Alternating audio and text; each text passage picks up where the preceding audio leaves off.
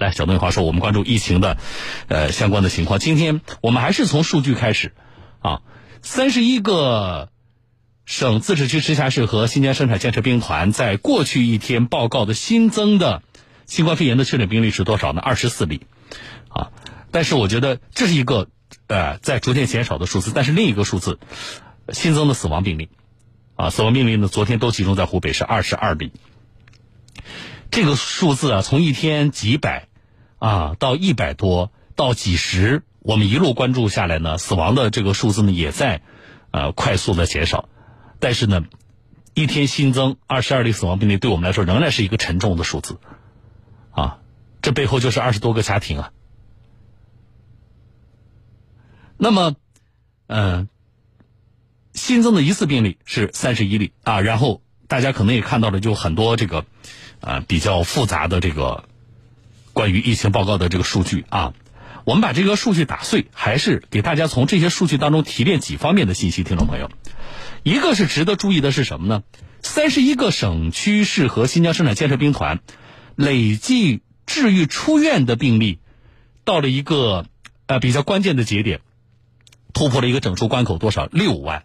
就是我们现在已经治好了多少人呢？治好了六万一千四百七十五人了，他们已经出院了，这是一个突破了整数的关口。那么，对于湖北除武汉以外的地区，已经连续六天没有新增病例了，啊，湖北地区现在的这个新增都集中在武汉。第三就是这两天我们一直在关注这个境外输出的病例啊，三月十号新报告的。境外输出的确诊病例是多少？十例，这里边没有江苏，北京六例，上海两例，山东一例，甘肃一例。这样的话，我们加一下，昨天说是境外输出一共是多少？六十九例，加上这十例，我们的境外输出病例已经达到了七十九例。好，江苏我们依然是没有新增病例的，但是这两天我在节目里边每天都跟大家关注的不是说江苏的新增病例，因为咱们已经好多天没有了，我们关注的是什么？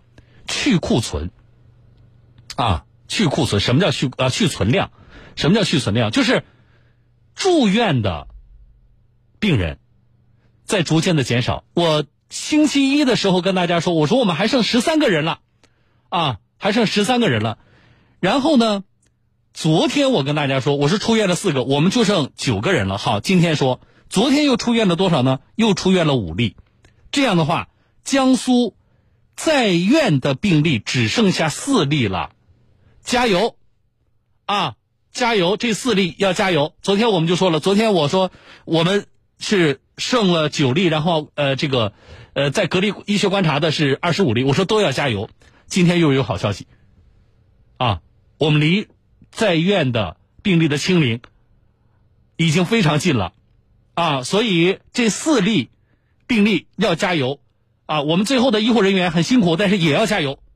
我们等好消息，啊，这是这两天我们一直在关注的江苏的这个病例，啊，好，国际方面是啊，让人关注，同时让人有一些担忧的，啊，最新的消息是人民日报在我直播之前发布的最新的消息，它的统计的时间节点是到今天中午的十二点，就北京时间今天中午十二点，这是目前最新的统计啊。中国以外的病例已经达到多少了呢？三万八千一百四十五例，突破了三万八了啊！三万八千一百四十五例，涨得还是非常快的。死亡的病例已经达到了一千一百三十六例，这里边意大利一个国家就占了六百多例啊！意大利目前它的确诊病例已经破万了，就是除中国以外，意大利是第一个破万的国家，一万零二百八十三例，这是意大利的。累计的新冠肺炎的确诊病例，而且死亡的病例，它的死亡的这个就是那个百分比啊，就死亡率啊是比较高的啊。意大利的这个病例的死亡率是比较高的。